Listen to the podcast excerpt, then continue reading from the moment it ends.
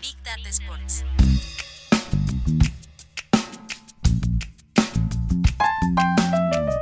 Big Data Sports.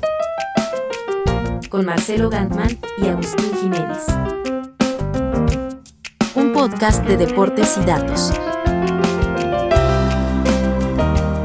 En este episodio, Fórmula 1 y Netflix, un fenómeno de conversión de fans. Además, cómo exportó Conmebol en los últimos seis mercados de pases. Arrancamos.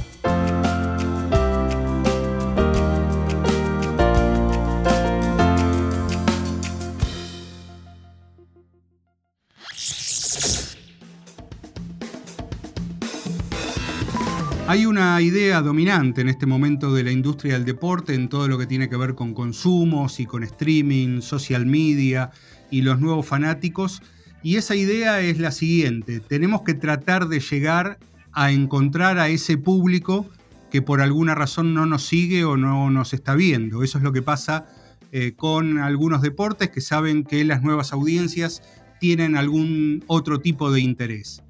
Ahora, cuando se da un caso como lo que sucedió con la Fórmula 1 y Netflix, donde no solamente se llega a una nueva audiencia, sino que a esa audiencia luego se la convierte para que pasen a ser los nuevos fanáticos del deporte, ahí me parece que ya no estamos frente a una idea fuerte, Agustín, sino que estamos frente a un verdadero fenómeno de conversión.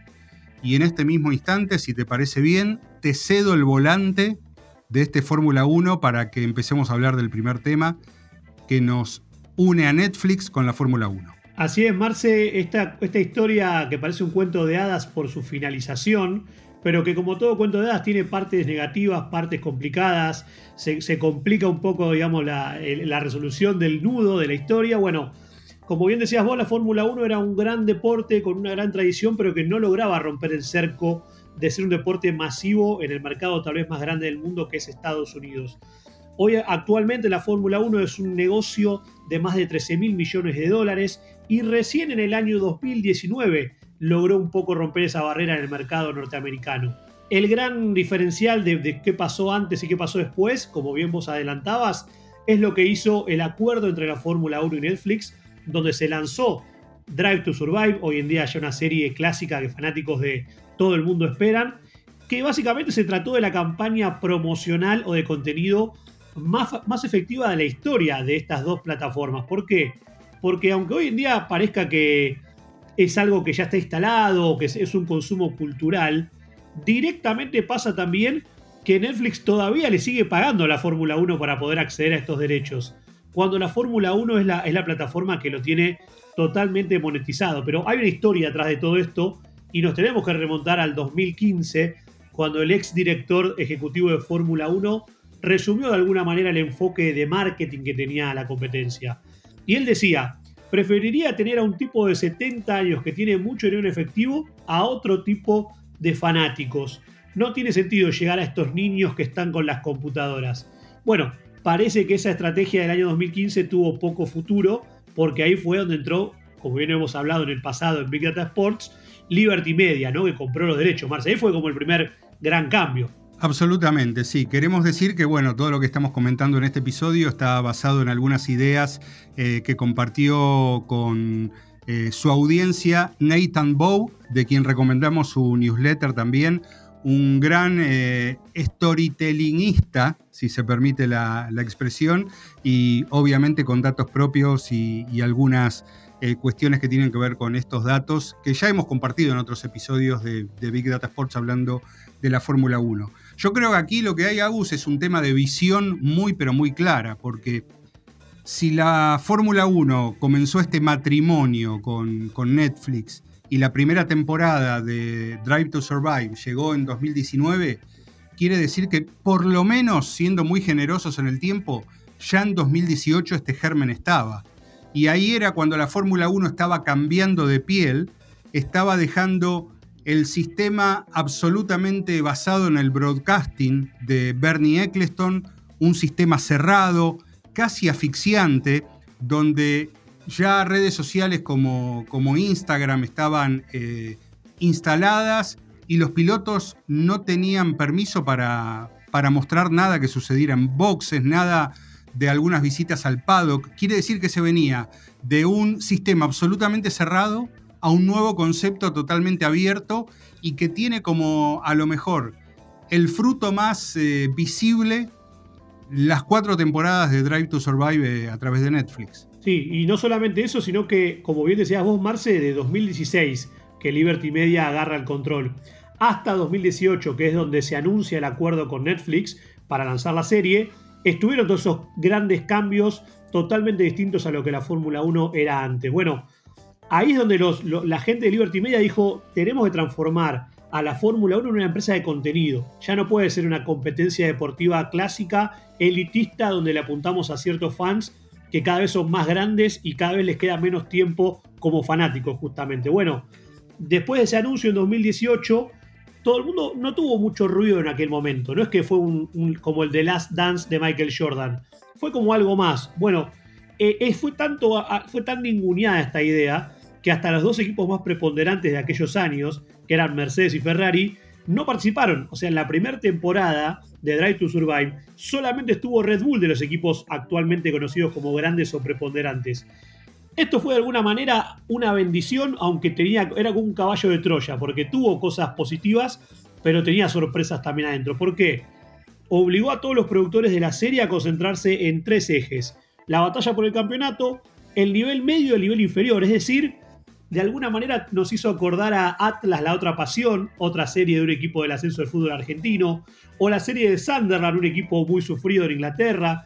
No estábamos viendo a las grandes escuderías. Bueno, en eso se trató de generar un vínculo entre la audiencia con los 20 conductores que estaban peleando mitad de tabla, por decirlo de una manera general, y ahí es donde empezó a haber un pequeño cambio incipiente en cuanto a la percepción que había. Ahora, el storytelling, como bien contabas vos que Nathan Bog es un especialista y lo enfocó de ese lado, juega un rol central en todo esto, ¿no? Porque a partir de esa primera temporada donde empezó a haber algunos frutos, la Fórmula 1 ya entendió que el, acuerdo con Netflix iba por dos grandes ejes, que son los dos grandes ejes clásicos de la, de la competencia, como son la tensión entre los compañeros de un mismo equipo y la tensión entre los equipos, el campeonato de constructores, digamos.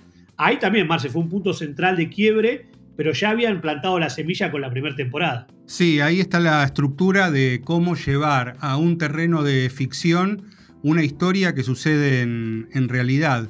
Eh, yo ahí tengo varias ideas que algunas se vinculan con cosas que han pasado ahora con el final de la cuarta temporada de Drive to Survive, que es, bueno, estábamos hablando antes de audiencias que no estaban en, la Fórmula 1 y que a partir de la serie empezaron a engancharse. Desde la primera, desde la segunda temporada y también tenemos datos eh, sobre eso. ¿Qué hay que contarles a esas audiencias? ¿Cuál es la narrativa? ¿Les vamos a volver a contar las carreras o vamos a mostrar la, tensión que hay entre los pilotos, la tensión que hay entre los equipos?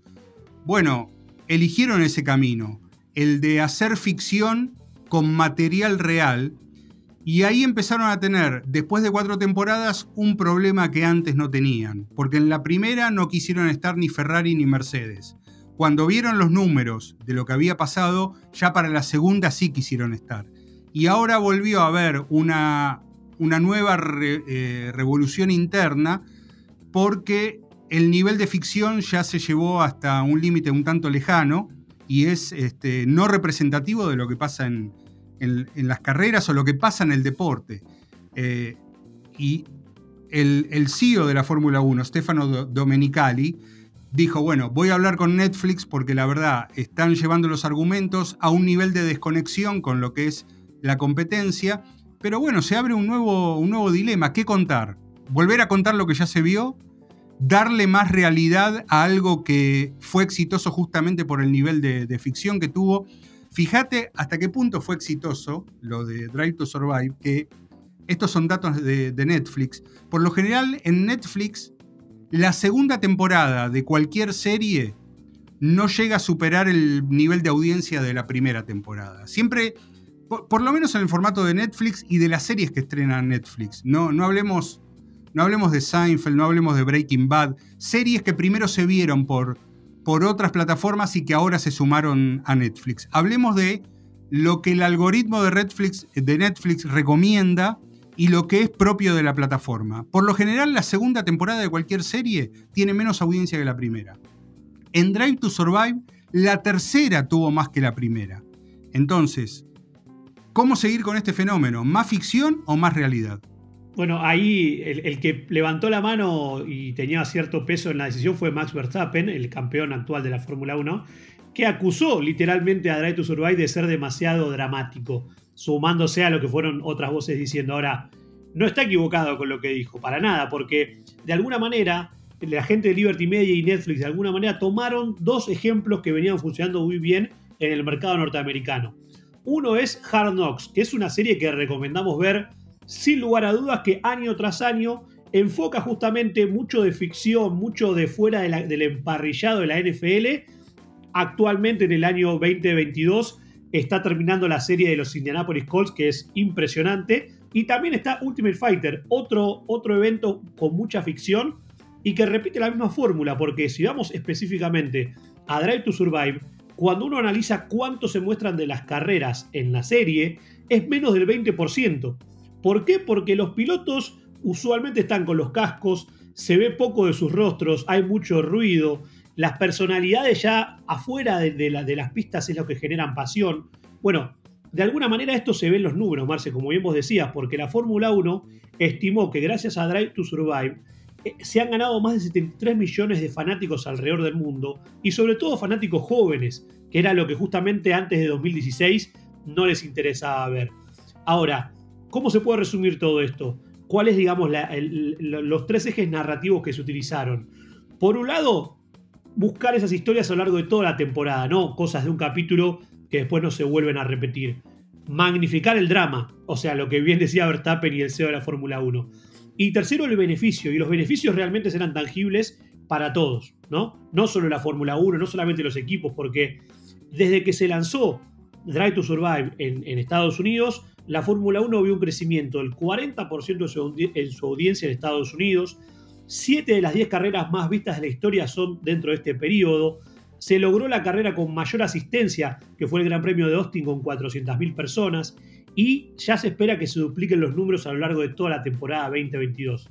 Bueno, ahí Marce se han visto realmente un impacto directo y los equipos también han empezado a lograr maximizar sus ingresos, porque Acá hablamos de toda la competencia, pero Red Bull, una de las, de las pioneras, cerró un acuerdo de 500 millones de dólares con Oracle, Google cerró un acuerdo con McLaren, Ferrari con Qualcomm y la Fórmula 1 agregó un nuevo sponsor por 100 millones de dólares por temporada que es Salesforce. Bueno, el famoso win-win, ganaron todos por más que haya algunas quejas sobre el nivel de dramatismo. Sí, eso puede ser eh, ahora que ya recorrieron cuatro temporadas y, y, se empieza a pulir el producto, pero me parece que hay que volver a esa visión que tenía la Fórmula 1 por el año 2017-2018, cuando entendió que un acuerdo con Netflix, por el cual Netflix le paga a la Fórmula 1 para tener este tipo de, contenidos. Eso quizás es lo más loco de, todo.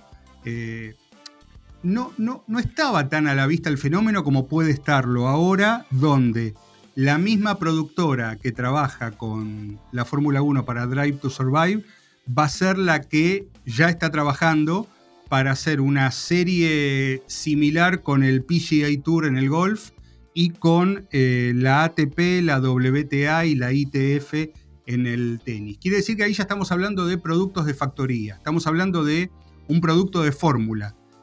Deporte individual con historias internas que permiten llegar de otro modo a, a los fanáticos. En el caso de la Fórmula 1, no solamente le llevó el deporte a gente que no estaba, sino que luego la trajo hacia las propias transmisiones, hacia la propia OTT de Fórmula 1 que, que, ofrece también un fenómeno de inmersión muy parecido al que podemos ver en, la serie o en algunos casos eh, también, también superior.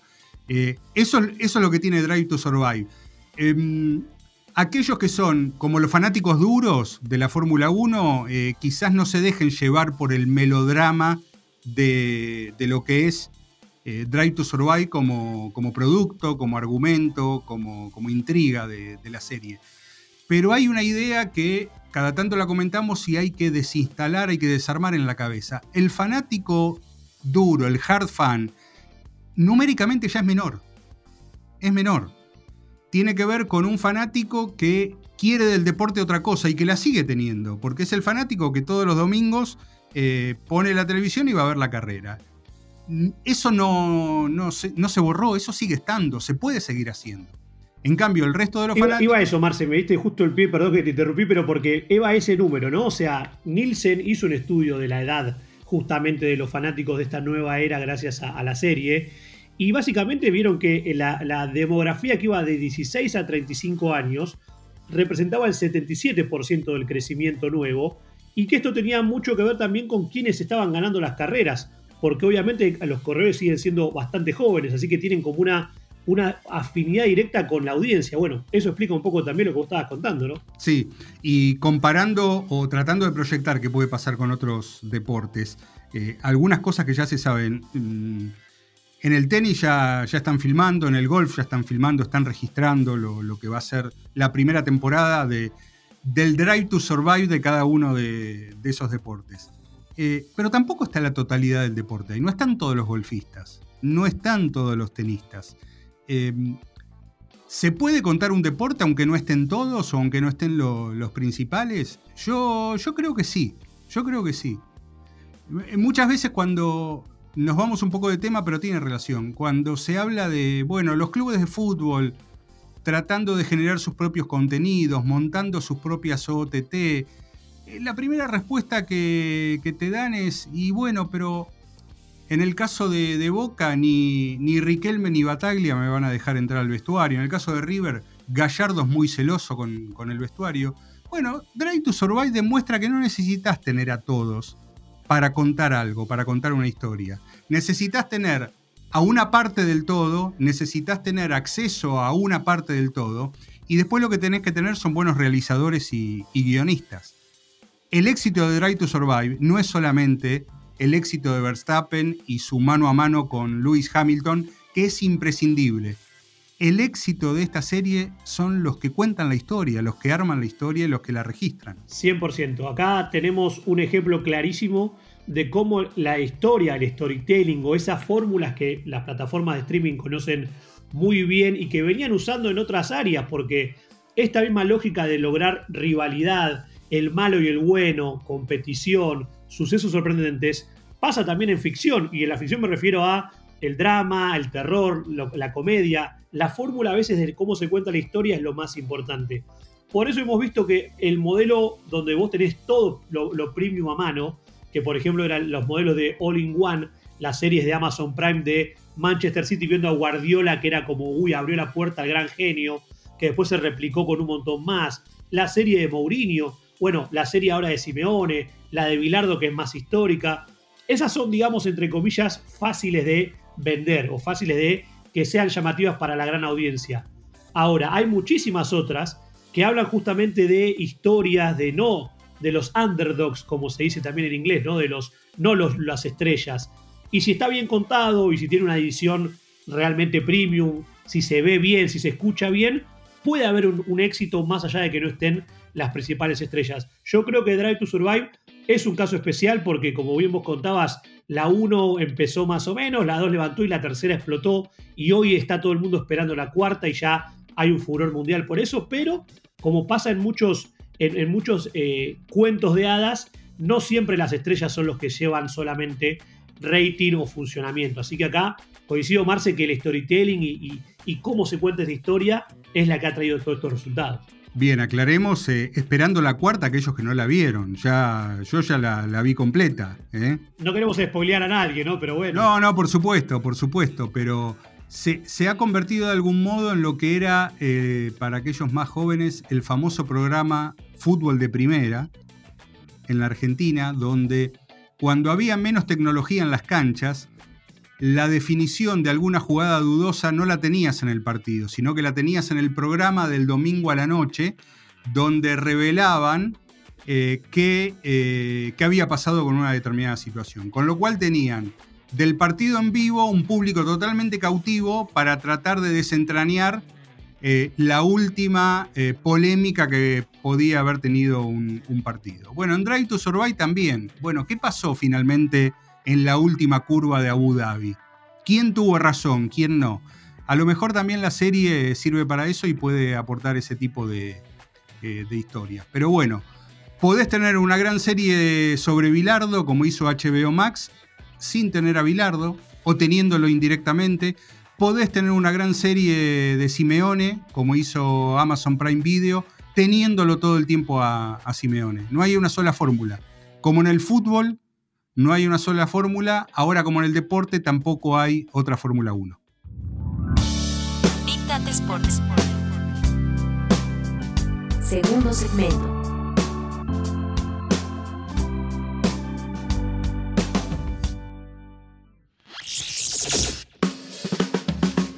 Cada tanto nos gusta, y este es el caso, eh, analizar un poco cómo se mueve el mercado de transferencias a partir de los datos, porque creo, Agustín, que hay como una especie de creencia o hay algo en el imaginario que nos lleva a pensar que mm, potencias futbolísticas, aunque con más necesidades como pueden ser Brasil, Argentina y Uruguay, y cuando hablo de potencias hablo de capacidad de generar talento, están todo el tiempo vendiéndole futbolistas a los principales equipos del mundo. Y después cuando nos ponemos a revisar nos damos cuenta que no es tan así, que sí hay un puñado interesante, relevante, influyente en los grandes clubes de Europa, pero no todos los jugadores eh, van a esos mercados, ¿no? Sí, y también están todos los mitos que a veces se instalan por parte de los propios medios de comunicación de aquellos mercados que son vendedores, países que no compran en Sudamérica a ningún jugador que los fabrican de la nada.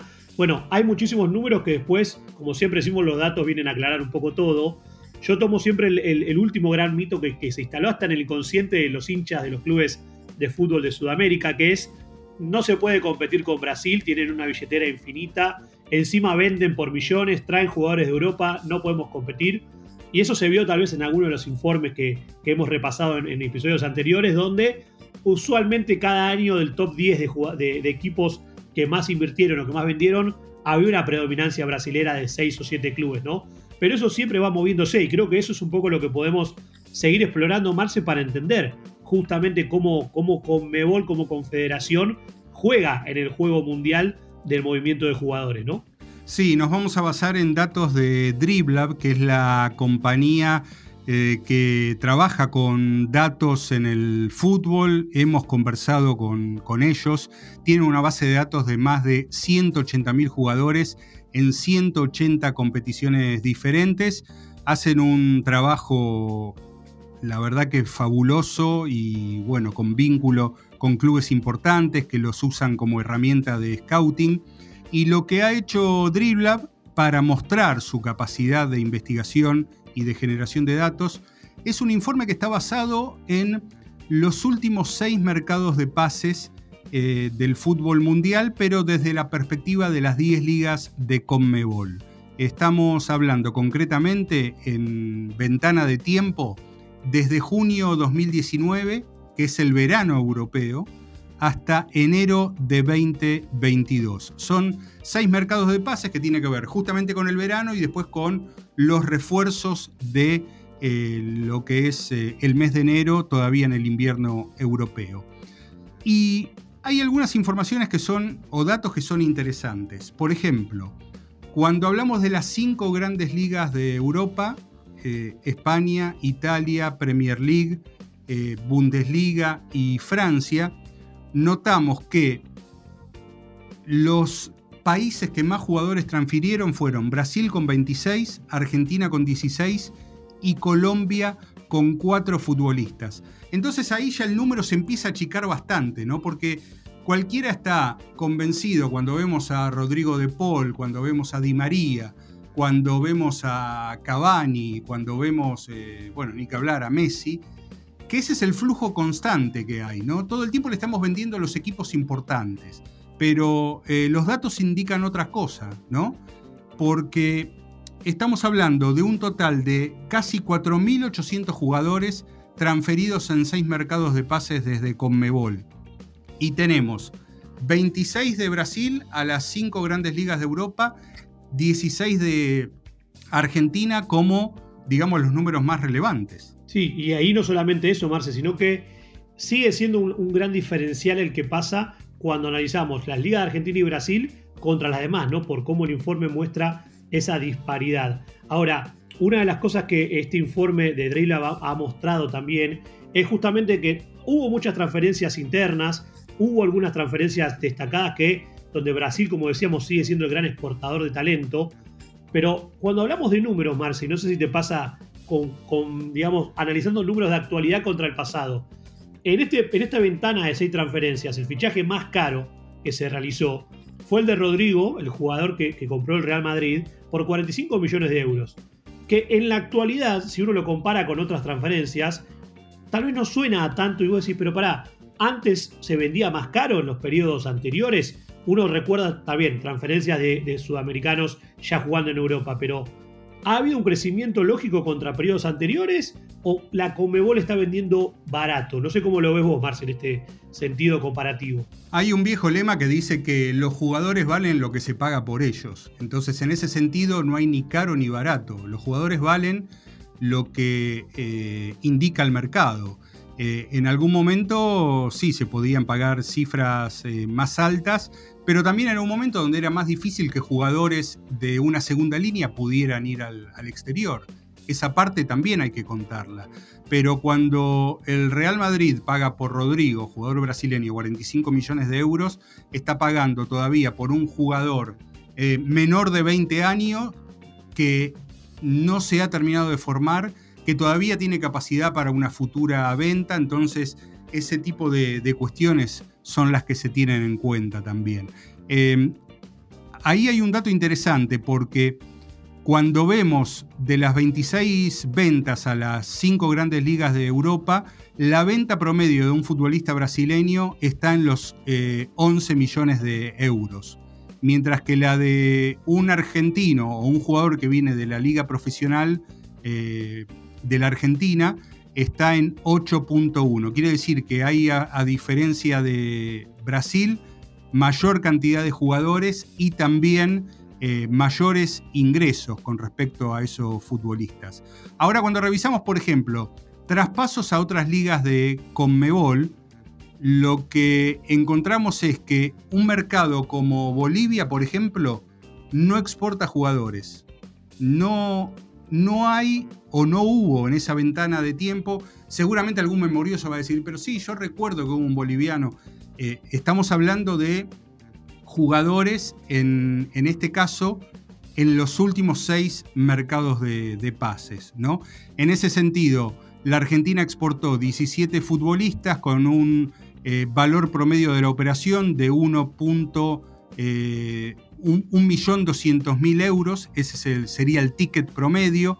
Brasil está un poco más alto, 1.87 millones de euros. Pero otra cosa que hay que prestarle atención es qué está pasando con los eh, traspasos a CONCACAF, en dos mercados que son muy eh, identificables y que han crecido muchísimo, uno permanente como es el caso de México, pero otro también como Estados Unidos y ahí hay hay números también bastante interesantes. Sí, la verdad que son números que realmente reflejan cómo, cómo han ido evolucionando las ligas. A mí me sorprendía mucho más volviendo al tema de cómo se traspasa entre ligas de Conmebol, que Argentina no es el segundo que tiene, entre comillas, el valor promedio más alto de sus operaciones. Como ya hemos indicado, el primero es Brasil, pero después mejor, entre comillas, que Argentina está vendiendo Chile con un promedio de 1.42, o sea, 1.420.000 millones de euros el promedio de las ventas que se hizo, Colombia 1.43, Ecuador 1.41 y Uruguay 1.42. Es decir, Argentina hizo muchas más ventas, 17, pero con tickets mucho más bajos, lo cual habla un poco de la devaluación del jugador argentino en su precio final, ¿no? Y, y yendo a lo que vos contabas de CONCACAF, hay un caso muy interesante, que si nos quedamos solamente con los fríos números, digamos, el que lidera ese ranking de traspasos a otras ligas en el periodo que va del 1 de junio de 2019 a la actualidad es Perú, con 7.1 millones por venta. Ahora, el volumen de operaciones es 1, es decir, hubo una venta con ese volumen. Si nos quedamos con el número frío, Perú lideraría, pero al ser una sola venta no podemos ponerlo a la altura de lo que ha vendido Argentina, lo que ha vendido Brasil, ¿no? Y Uruguay mismo, que tienen otro volumen de ventas en la liga. Sí, es totalmente cierto. Eh, Uruguay eh, tiene, como siempre, ¿no? sobre una demografía muy chica, una, un gran volumen de, jugadores que van al exterior. En este caso, puntualmente, yendo a CONCACAF, son 16 futbolistas, lo mismo que Brasil, los dos uno menos que, la Argentina. Y bueno, también esto indica cómo eh, se va organizando el mercado ya a nivel internacional, donde eh, la posibilidad de vender a Estados Unidos empieza a ser cada vez más fuerte y más tentadoras para eh, clubes de, Sudamérica. Estamos hablando aquí de 10 ligas de, Conmebol. Pensemos que antes lo que decíamos, ¿no? Eh, teníamos la sensación de que se vendía por mayor volumen de, de dinero, pero en esa época Estados Unidos no era un mercado y Estados Unidos es no solamente un mercado nuevo, entre comillas, sino también un mercado en, expansión.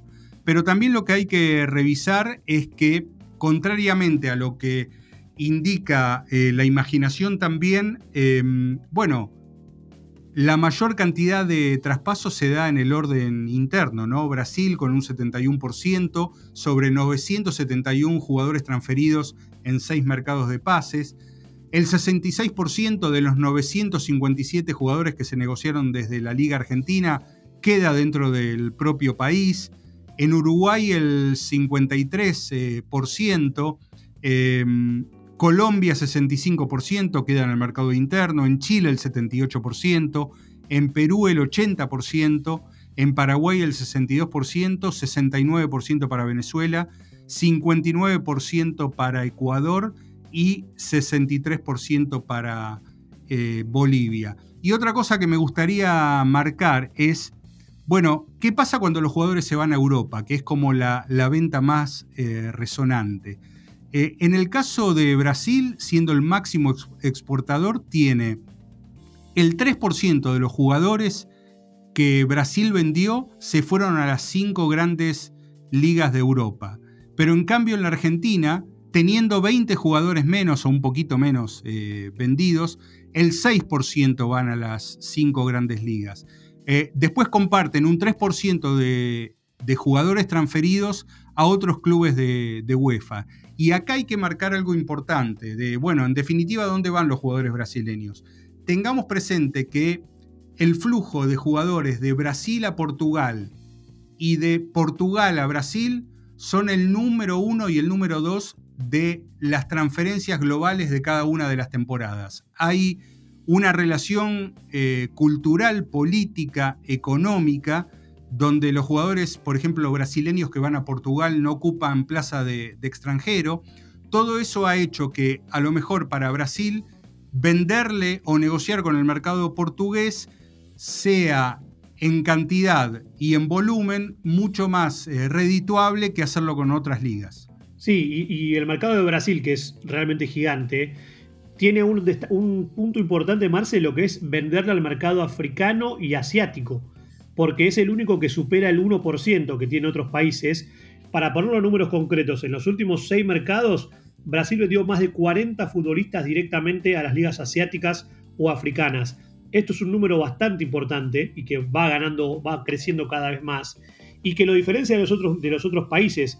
Yo creo que los únicos que salen un poco de esta media que decíamos son Uruguay y Ecuador, que son dos ligas que son las que tienen mayor porcentaje de venta a, otro país de Conmebol, con arriba de un 30%. Son los únicos dos países que a nivel interno venden por abajo del, del 60%.